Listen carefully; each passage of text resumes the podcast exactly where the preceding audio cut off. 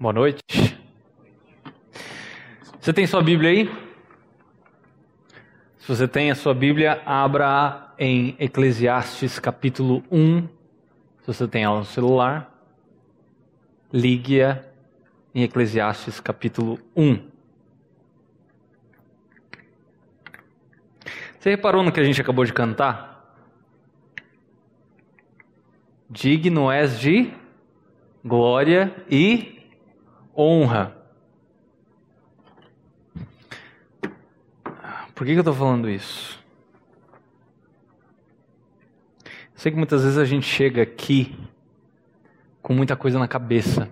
A gente chega com, às vezes, preocupação de coisa que aconteceu e a nossa cabeça está cheia. Mas se você olhar,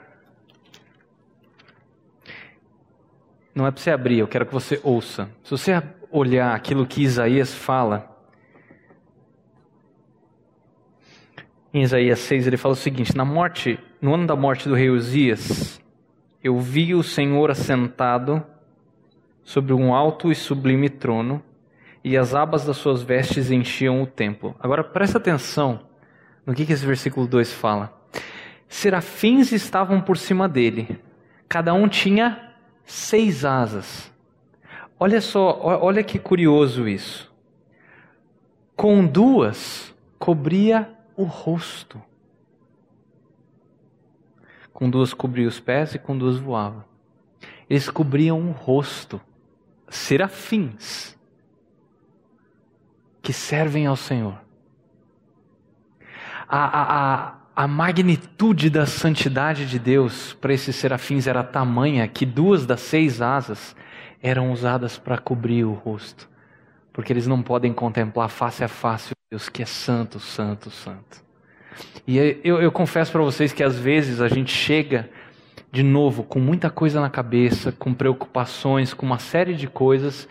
E, e, e, e, como o Thorne falou, a gente entra nesse momento em que a gente vai cantar, às vezes sem parar para pensar em quem a gente está chamando de digno de honra e de glória.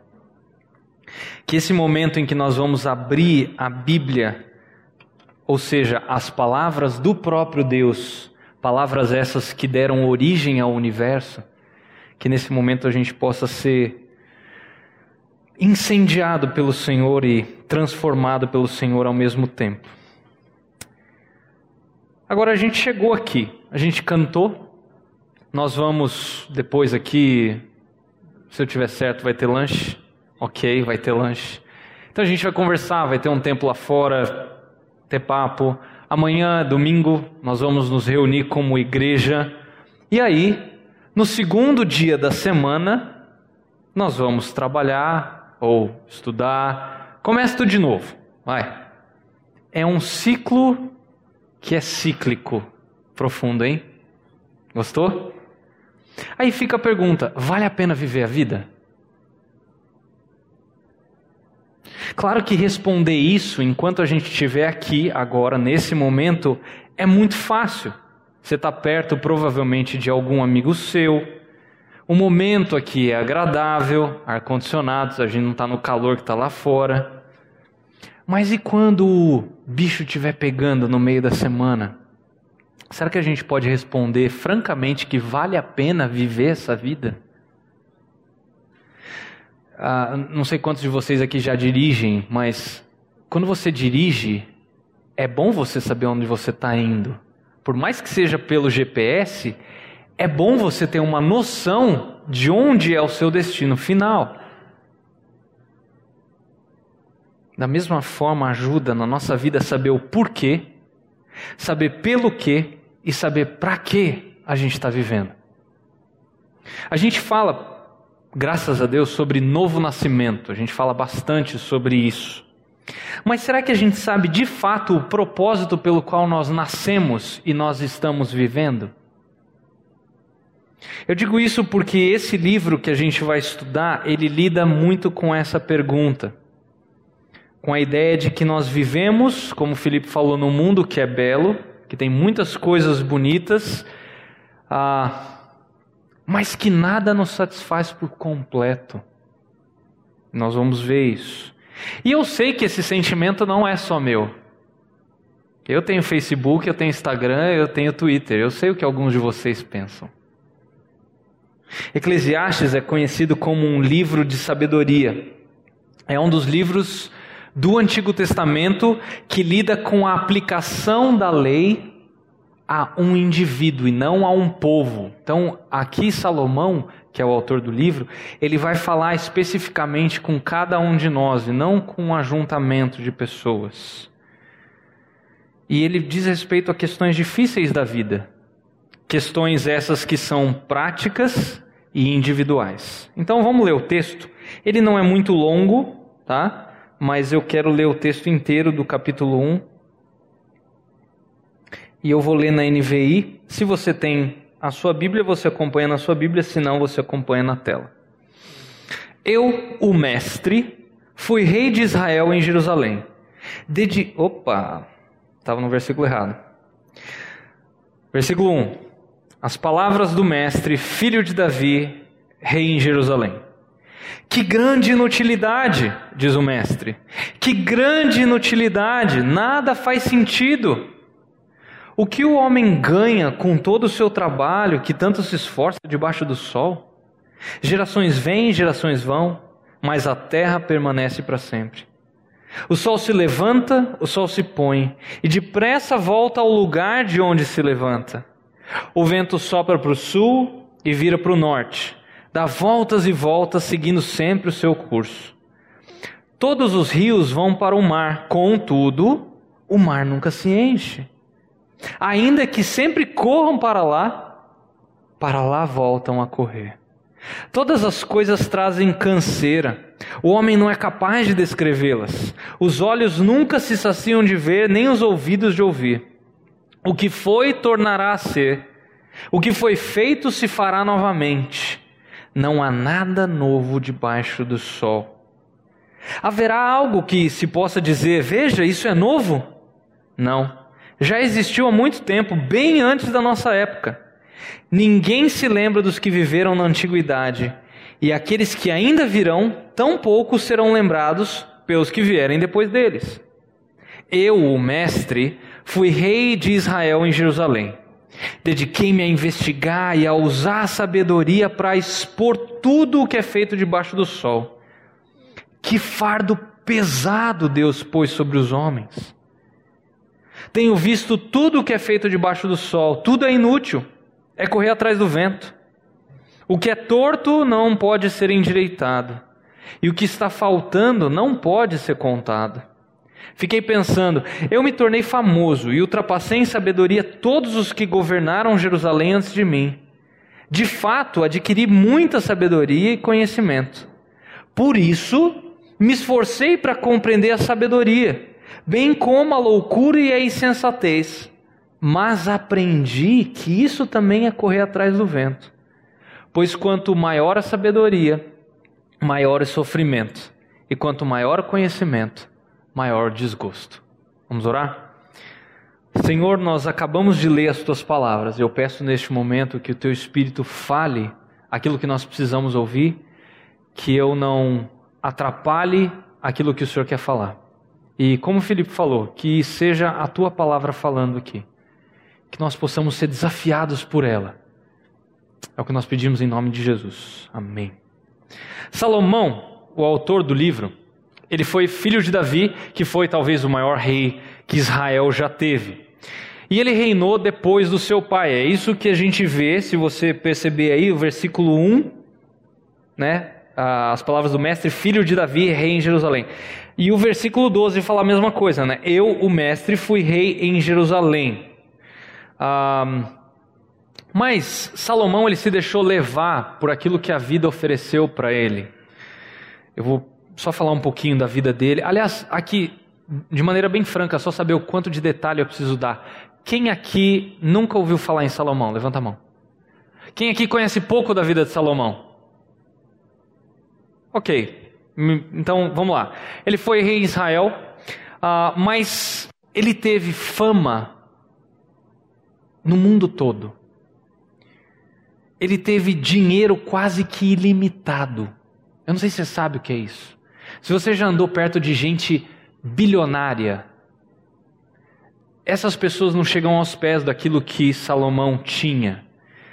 Mulheres diversas, e eu não estou falando namoradas diversas, eu estou falando mulheres e mulheres.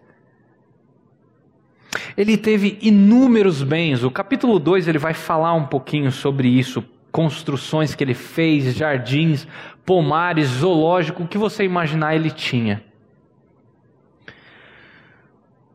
Ele também teve algo que poucos, ah, ou quase ninguém teve, mas um QI altíssimo. Se você olhar o versículo 16, vai falar sobre isso. Ele teve muita coisa.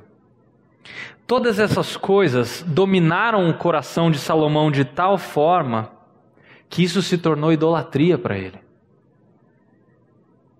E apenas no final da sua vida ele se volta para Deus. Então, é, essa foi mais ou menos a vida de Salomão. Por isso que Eclesiastes, esse livro que ele escreve, é um livro extremamente rico. Ele tem sabedoria atrelada à experiência que ele passou. Ou seja, eu passei por tudo que você pode imaginar. Não repita os mesmos erros. É mais ou menos isso que Salomão vai fazer nesse livro para nós aqui. E eu creio que estudá-lo vai ajudar a resolver questões que você e eu temos, que muitas vezes são difíceis da nossa vida. É um livro que tem muita sabedoria envolvida, uh, que vai indicar o sentido da vida, que é a proposta daquilo que nós vamos estudar hoje, mesmo que a sua vida ela pareça complexa e nebulosa e tenha problemas que estão rodeando você de tal forma que parece que Deus está distante de você. Se você não guardar mais nada que você ouviu hoje aqui, eu quero que você guarde pelo menos essa frase. Eu vou repetir duas vezes caso você esteja anotando. Sem Deus, o mundo ou a minha vida é como vapor. Então vamos lá. Sem Deus, Repita: sem Deus, vírgula. A minha vida é como vapor. Então, se você conseguir decorar essa frase, já foi pelo menos o resumo daquilo que a gente vai ver hoje. Então, primeira coisa que eu quero ver com vocês, ponto 1 um aí. A vida é passageira. Isso é o tema do livro, tá? Os versículos 1 e versículo 2. Olha comigo de novo esses dois versículos. As palavras do mestre filho de Davi, rei em Jerusalém. Que grande inutilidade, diz o mestre, que grande inutilidade, nada faz sentido. Você deve estar pensando, nossa, não faz sentido mesmo, nem esse versículo 2 faz sentido.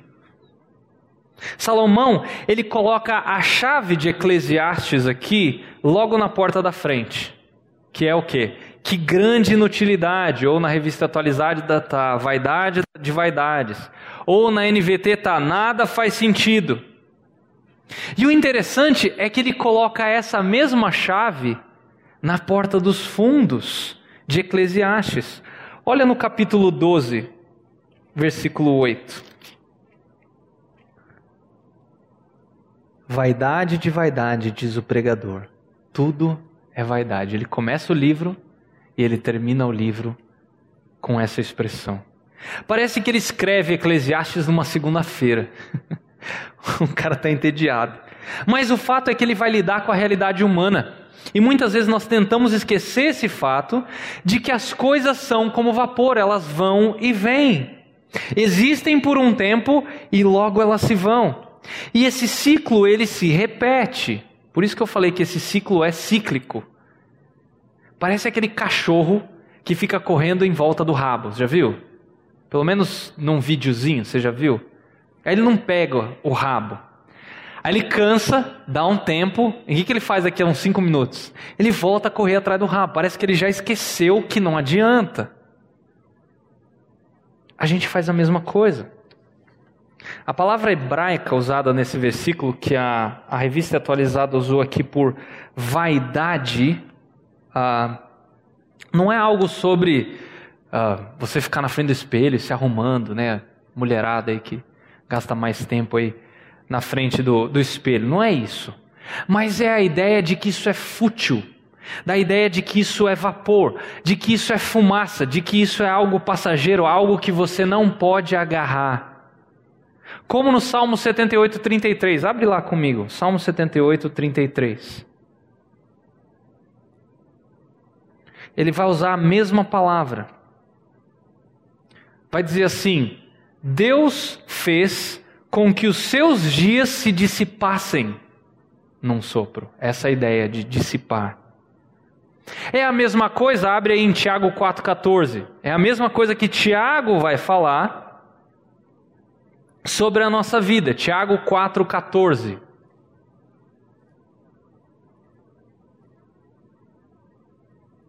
Ele vai dizer assim: Como a neblina que aparece por um instante e logo desaparece. E porque a gente não pode pegar essas coisas porque elas são vai, vapor, isso é vaidade. Entendeu a ideia? Por isso que a expressão usada na, na revista atualizada é vaidade. Ah, vaidade é achar que essas coisas são o todo da nossa vida. Como se a gente pudesse agarrar e segurar essas coisas como se elas fossem sólidas e eternas, mas elas não são. Elas são temporais e são como vapor. Já reparou que cada ano que passa, parece que os anos passam mais rápido?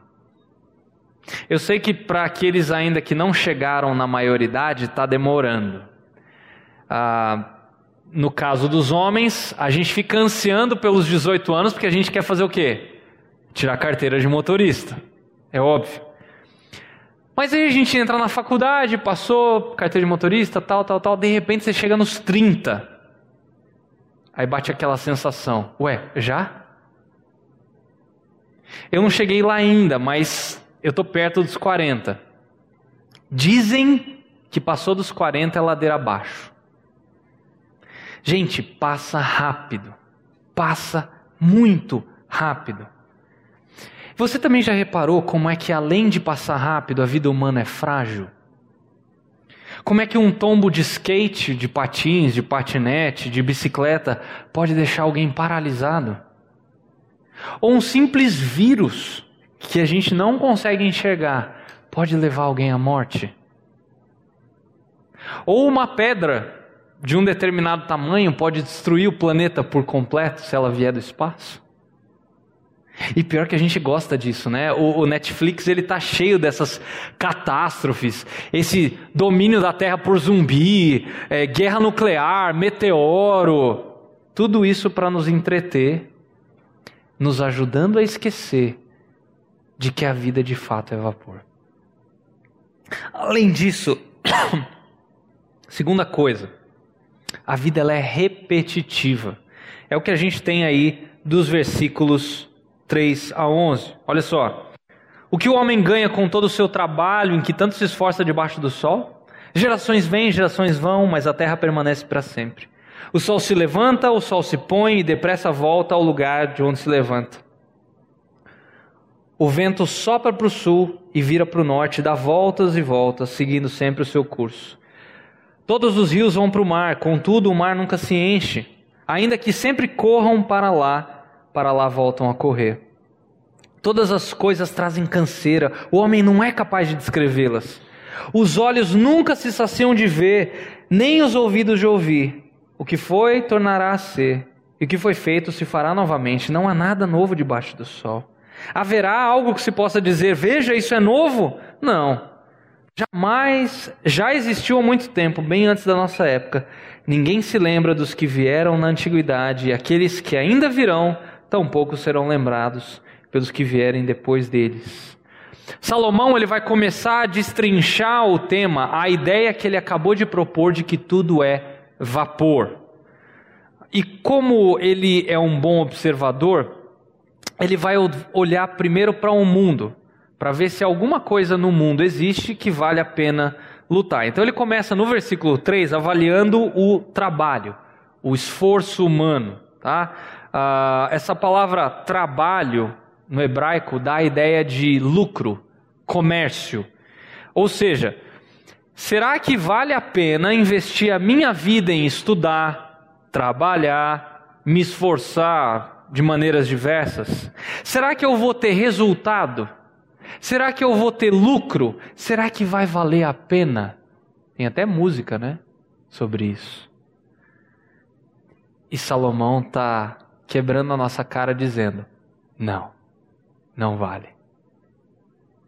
É como você que se matou ou ainda está se matando para estudar aí no ensino médio. Você faz prova atrás de prova, simulado, Enem, lê uma pancada de livro que você não sabe para que, que você está lendo. Você prestou um monte de treineiro de vestibular ou já está prestando vestibular. Aí você vai para o cursinho, você tem mais simulado, você presta mais vestibular, e aí de repente você passa na, naquela faculdade que você queria, sua primeira escolha. E aí você começa o curso. E aí você se depara com o quê? Com mais prova, com mais leitura, com mais trabalho. Aí você chega num ponto na faculdade que você acha que sua vida vai acabar, né? Você fala, não, cara, não estou aguentando calma, fica pior. Porque depois que você sai da faculdade, você tem que estudar mais. O mercado de trabalho hoje não está fácil. Às vezes você tem que fazer um mestrado, um MBA, um doutorado, um pós-doutorado. Tem gente com doutorado está desempregado. Ou como os pais, né? que às vezes falam para os seus filhos e falam para os seus filhos e falam e falam, mesmo crescendo, os filhos continuam sem ouvir os pais. Ou um pastor que está muito tempo numa igreja, que tem as ovelhas mais velhas, que às vezes já estão até morrendo, tem aquelas ovelhas que estão nascendo de novo, tem aquelas ovelhas que vêm de outros apriscos, e o pastor fala: o rebanho continua fazendo as mesmas besteiras. Mudam as ovelhas, mas as besteiras são as mesmas. E você pode estar se perguntando: será que isso não é válido só para o povo daquela época? Será que Salomão não está falando só com o povo de Israel ali? Note a expressão no versículo 3, debaixo do sol. Ela mostra que a perspectiva do autor ela é universal. Ela não está limitada à época de Salomão, nem ao local onde Salomão habitava. Tudo, tudo que está debaixo do sol está na esfera da qual ele está falando. E onde isso teve origem? Na queda do homem, lá atrás em Gênesis 3. Salomão viveu todas essas experiências que ele vai descrever debaixo do sol. E ele não se preocupou com as coisas que estão acima do sol. E aí ele segue, versículo 4. Ele mostra que uma geração só repete os erros da geração anterior. E com certeza você já se deparou com essa ideia de que quanto mais as coisas mudam, mais os problemas continuam os mesmos. Ah, Leandro, mas a minha geração, você que é mais novo pode estar falando isso, né? A gente em 2016 tirou um presidente corrupto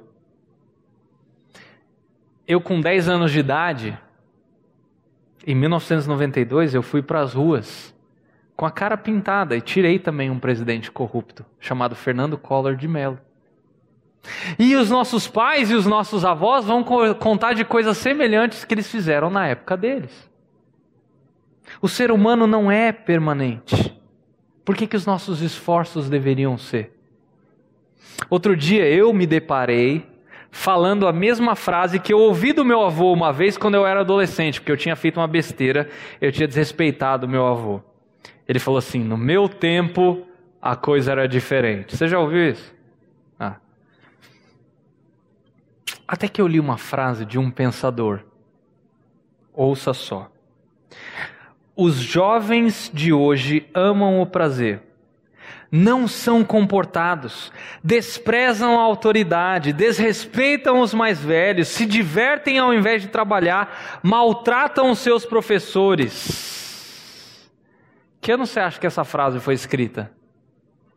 Dá um chute aí, alguém. Hã? Ontem? Não. Uma década. Fala uma década para mim ou Hã? Uma década atrás. Isso foi falado por Sócrates. Sócrates, quatro séculos antes de Cristo. Será que a coisa mudou?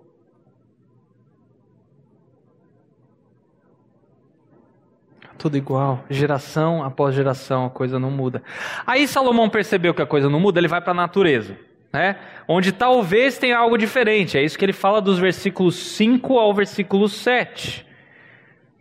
Existem registros em alguns lugares que mostram que ele foi um estudioso, ele foi um pesquisador da natureza. Ele concluiu que tudo é uma grande repetição. Não tem, por exemplo, uma tempestade que seja tão grande que se faça desnecessário de que chova de novo. Ou não existe um, um, um, um leão que coma um antílope tão grande que a sua fome se sacie para sempre. Não existe isso. Ele vai precisar comer de novo, vai precisar chover de novo.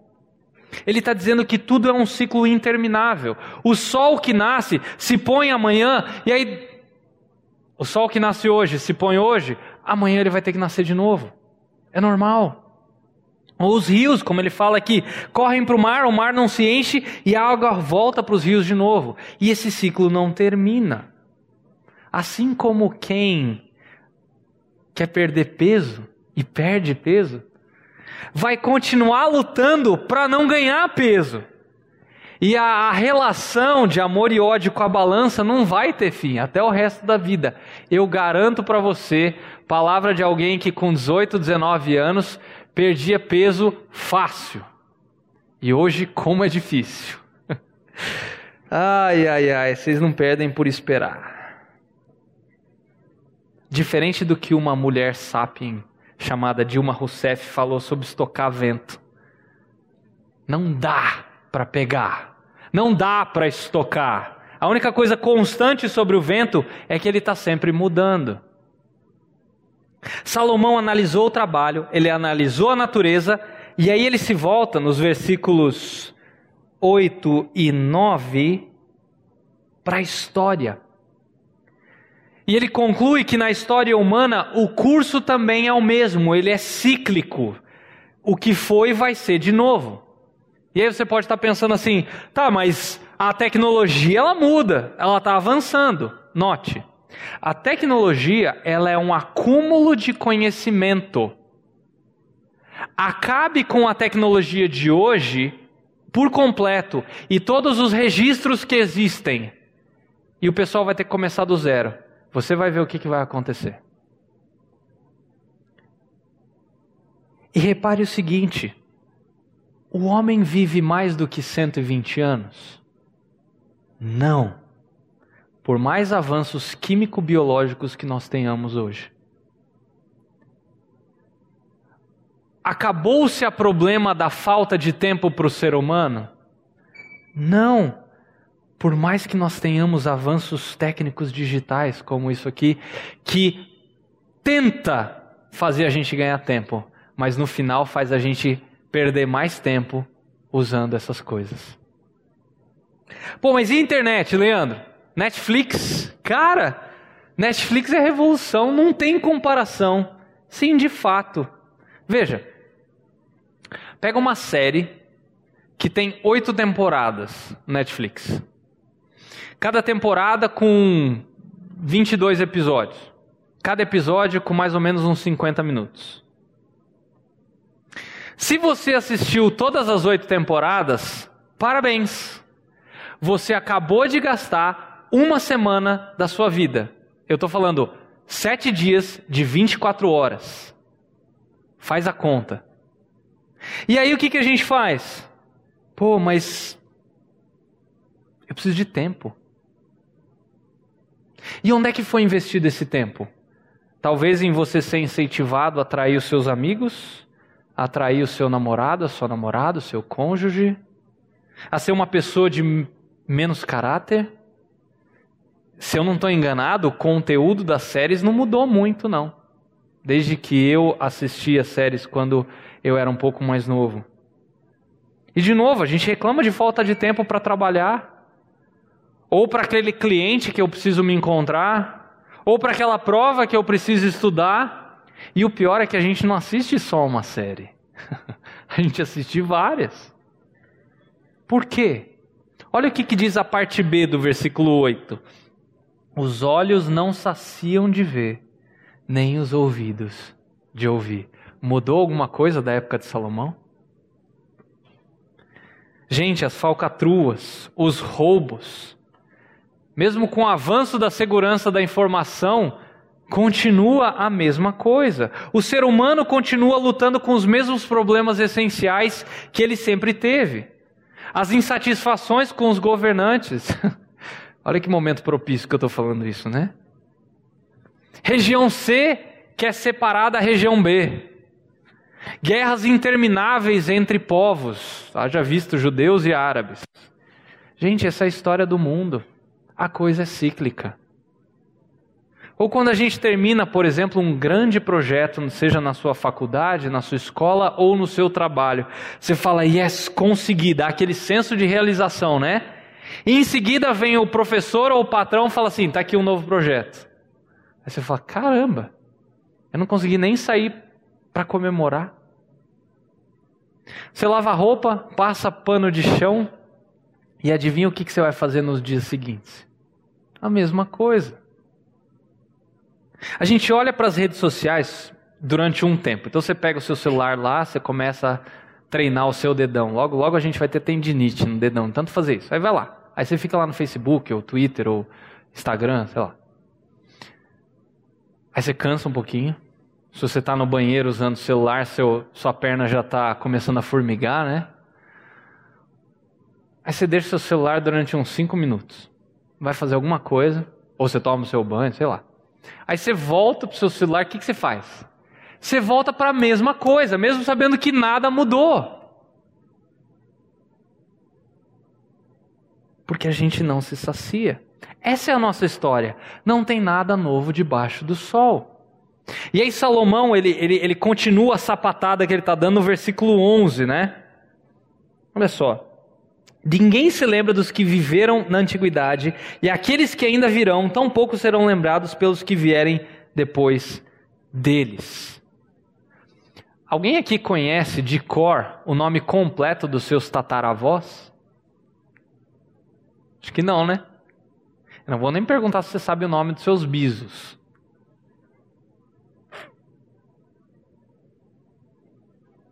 Quanto tempo você acha depois que você morrer, para o seu nome ser esquecido, vai levar? O ser humano continua o mesmo. E o pior é que a gente fica sonhando com ah, utopias futurísticas, porque a gente falha em perceber que o ser humano não progrediu, ele continua o mesmo. As futuras gerações vão cometer os mesmos erros que nós cometemos. E a coisa vai continuar do mesmo jeito. E aí Salomão, depois de ver tudo isso, o que, que ele faz? Ele falou, eu vou buscar conhecimento, porque talvez no conhecimento a coisa mude de figura. Os versículos 12 e 13, olha só. Eu, o mestre, fui rei de Israel em Jerusalém. Dediquei-me a investigar e a usar a sabedoria para explorar tudo o que é feito debaixo do céu. Que fardo pesado Deus pôs sobre os homens. Salomão ele começa a sua busca e essa busca vai durar o livro todo de Eclesiastes pela satisfação nas coisas. E a primeira coisa que ele busca é satisfação no conhecimento. E ele fez isso de maneira extensiva, ele fez isso de maneira árdua, contínua, usando todo o intelecto que ele tinha. Basta você ler, por exemplo, o livro de Provérbios, que na sua vasta maioria foi escrita por ele, para você ver que Salomão entende de tudo. Ele navega em todas as áreas, ele navega bem em todas as áreas do conhecimento. Sabe por que, que isso aconteceu? Porque no começo do seu reinado, Deus fez uma oferta generosa para ele. Ele veio depois do grande rei Davi. E aí, Deus falou o seguinte: Pede-me o que quiseres, que eu vou te dar. Você imagina se você ouvisse isso de Deus? Certamente nós não faríamos o mesmo pedido que ele fez. Por quê? Porque ele pediu sabedoria para governar bem o povo. Foi extremamente nobre o que ele pediu. Ele falou: Deus, eu quero governar o teu povo bem. E aí Deus se agradou desse pedido e prometeu que nem antes, nem depois haveria um homem tão sábio quanto ele. Se você quiser anotar para ler esse trecho, 1 Reis, capítulo 4, dos versículos 29 ao 34. 1 Reis, capítulo 4, dos versículos 29 a 34, tem esse trecho aí que eu acabei de descrever. Gente, vinha gente de todo lado para conhecer a sabedoria de Salomão. Pessoas viajavam milhares de quilômetros, e não é do jeito que a gente viaja hoje, para ter alguns minutos com Salomão. Mas o curioso é que ele fala aí no, no versículo 13: que fardo pesado pôs Deus sobre os homens. Lá em Gênesis 2, Deus deu a Adão sabedoria necessária para investigar os animais e dar nomes a eles, o que hoje é conhecido na biologia como taxonomia.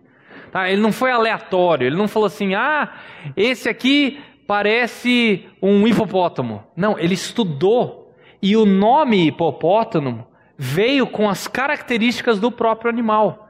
Isso significa que Adão tinha um conhecimento prévio. Se ele já sabia de taxonomia, que é uma pós-graduação, provavelmente ele já sabia de biologia. Então ele tinha conhecimento necessário. Nós, como descendentes de Adão, nós temos a mesma tarefa de investigar esse mundo, de entender como as obras de Deus funcionam neste mundo. Mas não é só isso. Deus também falou para Adão para que ele cultivasse e guardasse o jardim. Só que isso não, não significa que Adão tinha que, caramba, deixa eu ver se tem alguém chegando aqui para destruir o jardim. Não, não é isso. Mas ele está falando sobre desenvolvimento, sobre você criar coisas novas, sobre você imaginar, sobre você criar soluções para o bem daquele jardim. E esse desejo pelo conhecimento, ele é intrínseco no ser humano. Por quê? Porque a gente foi feito à imagem de Deus. Nós fomos feitos conforme a semelhança de Deus. Deixa eu fazer um parênteses aqui. Às vezes a gente tem a, a, a mania de falar que o homem e, e a mulher foram feitos à imagem e semelhança. Não. São duas palavras para falar a mesma coisa, tá? Então, o homem e a mulher foram criados à imagem de Deus. Ou ele foi feito à semelhança do próprio Deus, tá? Não são duas coisas diferentes, é a mesma coisa para falar uh, com palavras diferentes, tá? Fecha parênteses. Então, esse desejo pelo conhecimento é intrínseco porque nós somos a imagem de Deus. Você sabe, por exemplo, quantos cursos de graduação existem no Brasil hoje? Mais ou menos. Hã? Chuta. 148 cursos. E eu não estou falando das especializações de cada área, porque aí esse número já vai passar de 400. A humanidade tem feito aquilo que Deus nos mandou fazer. Nos aplicarmos a conhecer, a desvendar a, a beleza da natureza, a complexidade das obras das mãos de Deus. Quem estava aqui algumas semanas e viu as palestras do Adalto, viu, por exemplo, aquela animação sobre o beija-flor. Cara, que coisa fantástica! Foi Deus que criou. Tem muita tecnologia ali envolvida que a gente nem sonha. E isso é legítimo diante de Deus. Todas as vocações são honrosas diante de Deus. O problema é quando essas vocações se voltam contra o Criador, excluindo o Criador do seu lugar. É o que, por exemplo, aquele físico famoso que já faleceu, chamado Stephen Hawking, fazia. O cara foi brilhante, inteligentíssimo, mas ele tirou o Criador da sua posição. E ele disse: Não existe Deus. E o salmista fala que é tolo aquele que diz que não existe Deus. Nós valorizamos conhecimento. Eu parei para reparar, ouvindo um, um, amigo meu falar que a, a, o brasileiro não valoriza conhecimento. Claro que valoriza. A gente já teve inúmeras passeatas aí por educação, né? Prol de educação. A campanha de 2018 teve muita gente falando sobre educação. Se você vai preencher uma ficha numa uma loja de roupa, uma ficha cadastral numa loja de roupa, tem lá um campo, grau de escolaridade. Eu, eu, eu confesso, eu, eu morei fora, eu morei nos Estados Unidos e eu já tive que preencher algumas fichas cadastrais. Eu nunca vi nessas fichas grau de escolaridade, mas aqui no Brasil a gente se importa. Porque existe um fascínio, eu, eu, eu vou dizer até que exagerado, por títulos. Não por conhecimento, mas por títulos. E que se você só vai ser alguém se você tiver títulos. Tanto que sobe radicalmente o seu salário, dependendo de onde você trabalha, se você tiver um grau mais elevado de escolaridade. Todos nós gostamos de conhecimento, seja ele complexo ou fútil. Por exemplo, eu já decorei as falas inteiras de um filme de 3 horas e 20 minutos. Aí eu te pergunto, para que, que eu fiz isso? O que, que eu fiz com isso? Nada. Eu só gastei tempo da minha vida assistindo esse filme 40 vezes inteiras. Olha quantas horas eu gastei. Para quê? Para nada. Eu joguei fora esse tempo. Você também ama o conhecimento. É por isso que você passa tempo nas redes sociais. Porque você quer saber o que o povo está fazendo, o que o povo está dizendo, o que, que o povo está aprontando. Por que, que aquela pessoa está brava? Porque hoje em dia a gente posta tudo o que a gente está sentindo. A gente se abre, a gente escancara a nossa vida nas redes sociais. Ou quando todo mundo sabe de alguma coisa que você não sabe. Você não fica louco? Porque você foi feito por Deus para saber e para entender as coisas. Mas Salomão, ele joga um balde de água fria na gente, que é o quarto ponto aí, que ele fala que o conhecimento não satisfaz. Isso está aí a partir do versículo 14. Tenho visto que tudo que é feito debaixo do sol, tudo é inútil, é correr atrás do vento. O que é torto não se pode ser endireitado. O que está faltando não pode ser contado. Fiquei pensando, eu me tornei famoso e ultrapassei em sabedoria todos os que governaram Jerusalém antes de mim. De fato, eu adquiri muita sabedoria e conhecimento. Por isso me esforcei para compreender a sabedoria, bem como a loucura e a insensatez, mas aprendi que isso também é correr atrás do vento. Porque quanto maior a sabedoria, maior o sofrimento, e quanto maior o conhecimento, maior o desgosto. Pelo menos Salomão é honesto. Pelo menos. Ele reconhece que a busca pelo conhecimento, mesmo que ela seja empolgante, ela é canseira. É culpa do pecado. Porque se não houvesse pecado na, na equação, isso seria muito bom. Algo que era para ser um deleite, iria glorificar a Deus de maneira unilateral, agora virou algo extremamente cansativo. É interessante lembrar que ele deve ter olhado para a história e lembrado que antes dele não houve ninguém tão inteligente quanto ele. E confiar nas palavras do próprio Deus, quando o próprio Deus prometeu isso para ele, de que viria, não viria ninguém depois dele tão sábio quanto ele. O problema é que a gente ignora os efeitos da queda, os efeitos do pecado. Nós buscamos o conhecimento como um fim em si mesmo, como algo que vai nos trazer prazer. Já reparou quantos coaches milagrosos tem hoje? Quantos métodos, quantos livros prometem fazer você ficar rico, mas o dono daquele livro, o cara que escreveu o livro, não está rico. Aquilo só funciona para quem lê o livro. Ou quantos youtubers tem hoje prometendo, eu vou ensinar você a ser um youtuber famoso. Aí você vai ver quantos seguidores o cara tem. O cara tem dois mil. Ele quer ensinar você a ser famoso. Hum. E por que, que a gente vai atrás dessas coisas? Porque a gente quer preencher o nosso coração. Numa entrevista numa revista alemã, aquele físico que eu falei, o Stephen Hawking, ele falou o seguinte: presta atenção.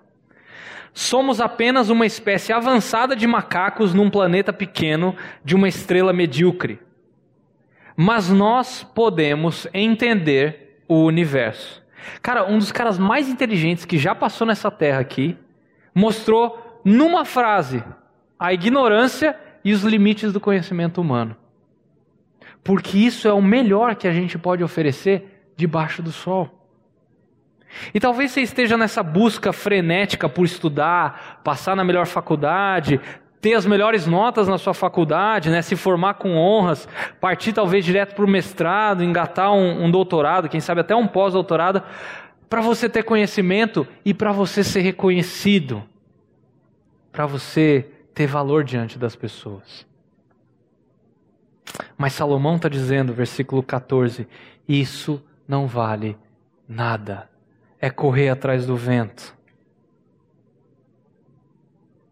Para você que está estudando uma graduação já, ou uma pós-graduação, saiba que isso, aos olhos de Deus, não é ruim. O problema é quando isso vira um fim em si mesmo. E se isso virar um fim em si mesmo, ou seja, se isso se tornar o centro da sua vida e não uma ferramenta para você, você tem diante de Deus um ídolo e logo você vai começar a desprezar quem não tem a mesma capacidade que você, a mesma formação que você ou a mesma oportunidade que você teve. Cuidado.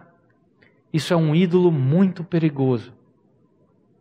E aí o versículo 15, ele vai falar assim: o que é torto não pode ser endireitado. Todo mundo aqui tem alguma coisa torta que gostaria de endireitar. Talvez seja o seu visual, talvez seja a sua saúde, seu corpício.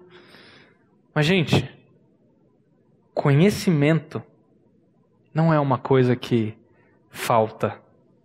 A gente tem à nossa disposição muitas maneiras de estudar e de pesquisar. Por exemplo, você sabe que você precisa perder peso, alguns de nós. Eu, por exemplo, sei que eu preciso perder peso, mas eu não vou largar a Coca-Cola. Não vou. O problema não é a falta de conhecimento. Eu sei que eu tenho que largar a Coca-Cola. Eu sei que eu tenho que largar o hambúrguer que eu gosto de comer. A maionese que eu gosto de fazer e comer. Mas às vezes, na sua vida, você tem talvez uma ferida. Algo que aconteceu que você gostaria de apagar da sua memória. Ou um pecado, talvez, que você não consegue largar, que você luta, luta, luta, luta, luta há anos. Sozinho e não consegue largar. Mas a gente continua tentando e a gente passa muito tempo achando que o conhecimento, o acúmulo de conhecimento, vai mudar o mundo ao nosso redor que é torto. E Salomão está falando: não vai mudar. Acredite, eu tentei e eu tive muito conhecimento. E o resto do versículo 15 fala o seguinte: o que está faltando não pode ser contado. Por exemplo, você já pensou como é que os seus pais viveram sem smartphone? Eu, na minha época ah, de juventude, quando eu estava aí na, na faculdade, eu ficava pensando assim: como é que meus pais sobreviveram sem computador? Como é que meu pai fazia imposto de renda sem computador? Como é que há 100 anos, um pouquinho mais, como é que o povo vivia sem energia elétrica, sem geladeira? Mas, gente, eles não imaginavam nada disso. Eles não imaginavam geladeira, luz elétrica. Eles simplesmente viviam com o que eles tinham. Mas nós constantemente achamos que tem algo faltando na nossa vida, que a gente precisa de algo para que a coisa aconteça. Um autor chamado Philip Ryken, ele diz o seguinte: A vida é como uma conta que não conseguimos fechar. Sabemos que falta algo, mas não conseguimos descobrir o que é. E mesmo quando fazemos um ajuste para que a conta feche, lá no fundo, sabemos que estamos manipulando os números. E a coisa piora, versículo 18. O que, que diz? Quanto maior a sabedoria, maior o sofrimento. E quanto maior o conhecimento, maior o desgosto. O conhecer as coisas piora a nossa situação. Já pensou como é que seria a nossa vida se a gente não soubesse dos casos de estupro, seja de mulheres ou de crianças? Se a gente não soubesse de roubos milionários do governo ou de pseudos pastores que existem por aí? Se nós não soubéssemos de torturas e assassinatos brutais? se nós não soubéssemos dos casos de pedofilia, suicídio, tráfico de mulheres ou maus tratos com animais, nós iríamos viver muito mais felizes sem conhecer essas coisas. Pois quanto maior a sabedoria, maior o sofrimento, e quanto maior o conhecimento, maior o desgosto, maior a tristeza. Porque nós percebemos que o mundo é de fato torto. Eu quero concluir usando essa frase chave de Eclesiastes aí, debaixo do sol, ou tem uma variação aí no, no versículo 13, debaixo do céu, né? A mesma coisa. Em outras palavras, a vida é curta e ela não tem sentido se ela for vivida apenas debaixo do sol. Para ela ter sentido, nós precisamos olhar acima do sol. Qual é a ideia de Salomão? O que, que ele fez até agora? Ele tira de nós qualquer esperança ou possibilidade de encontrar vida fora de Deus. E aí ele nos dá pistas de onde vida plena pode ser encontrada. Eu vi uma ilustração de um amigo meu que eu achei muito interessante. Olha só. Imagine um alienígena chegando na Terra. Alienígenas não existem, tá? Imagina alienígena chegando lá no interior da Alemanha pós Segunda Guerra Mundial. O que, que ele iria ver?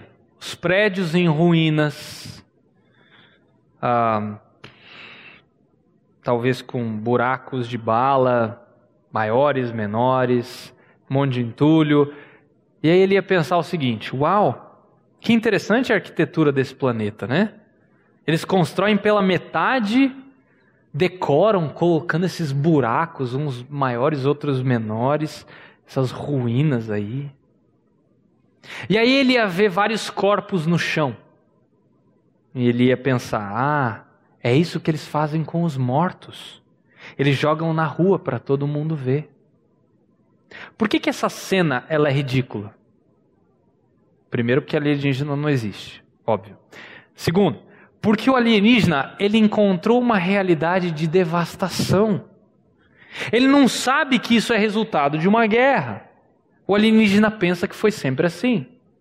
É a mesma coisa que Salomão está mostrando para a gente.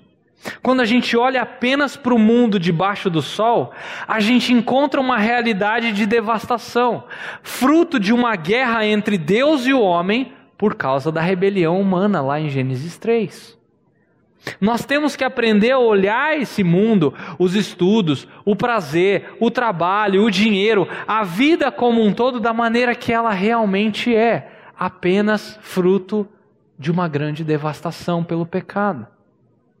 Porque se você não entender isso, você vai olhar para o mundo como alienígena, não como fruto de uma guerra. Se você só conhece esse mundo debaixo do sol, você está preso numa realidade que só vai te levar cada vez mais para o fundo do poço e eventualmente para o inferno longe de Deus. A ideia de Salomão é que nós olhemos para essa realidade de maneira honesta, sem que nós depositemos qualquer esperança de que aqui nós vamos encontrar satisfação, satisfação plena e propósito para a vida. Abra comigo aí em Romanos capítulo 8. Romanos capítulo 8.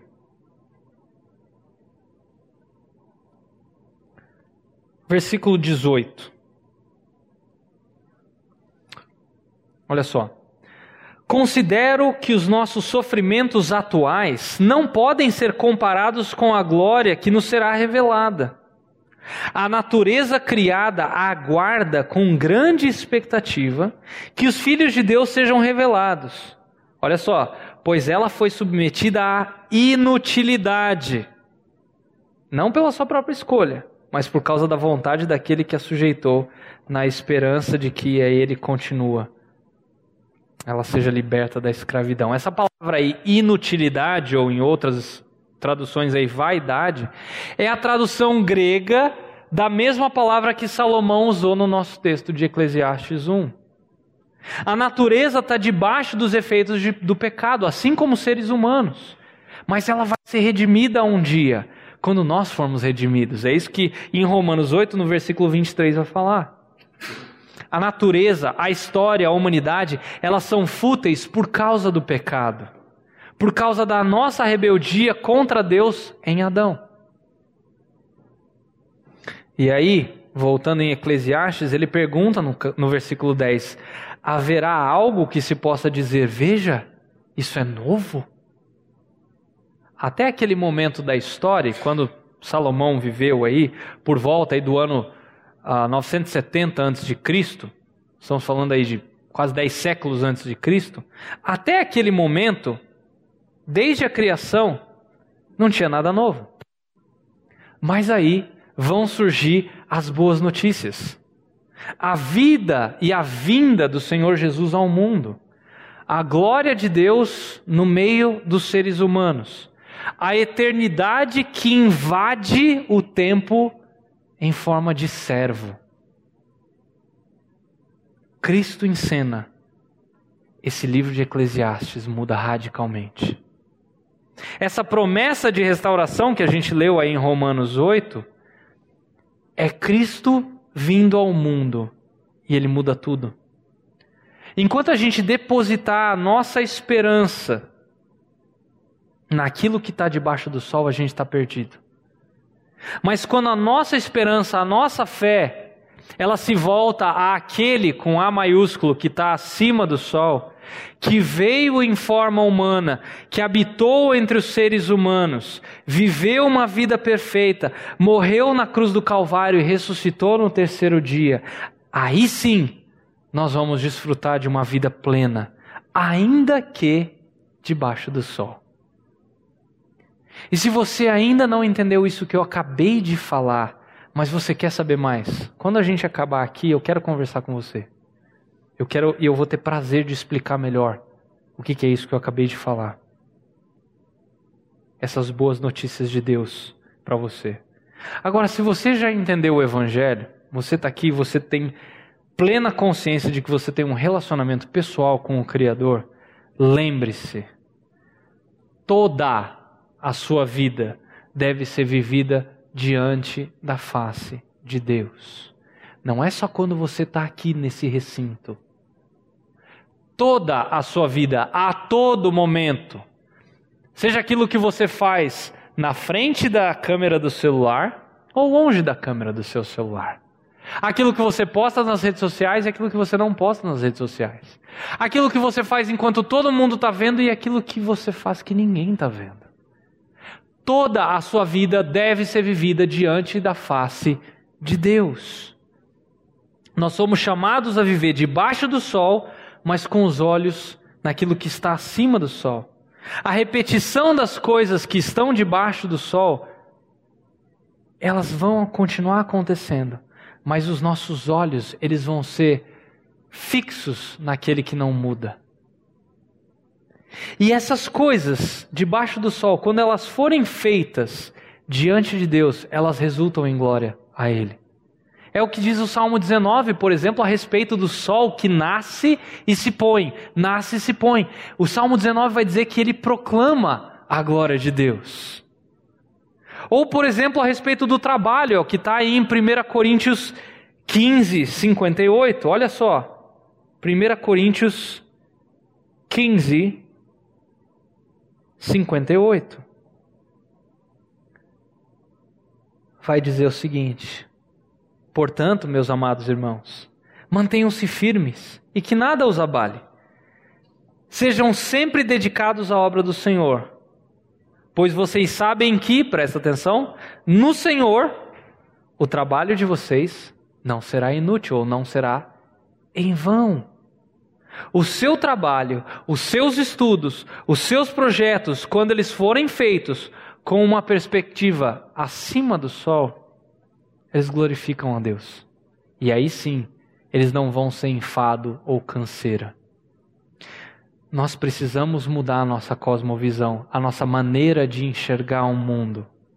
Parar de olhar para as coisas criadas como um fim em si mesmo e olhar para elas como pistas, como placas que apontam para o Criador.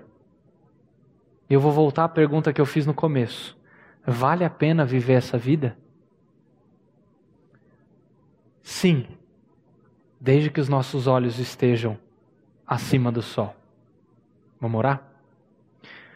Senhor Deus, eu te agradeço porque o Senhor deixou o livro de alguém que viveu todos os prazeres que esse mundo pode oferecer e ele não foi feliz. E ele está gritando para a gente agora: parem de fazer a mesma besteira que eu fiz.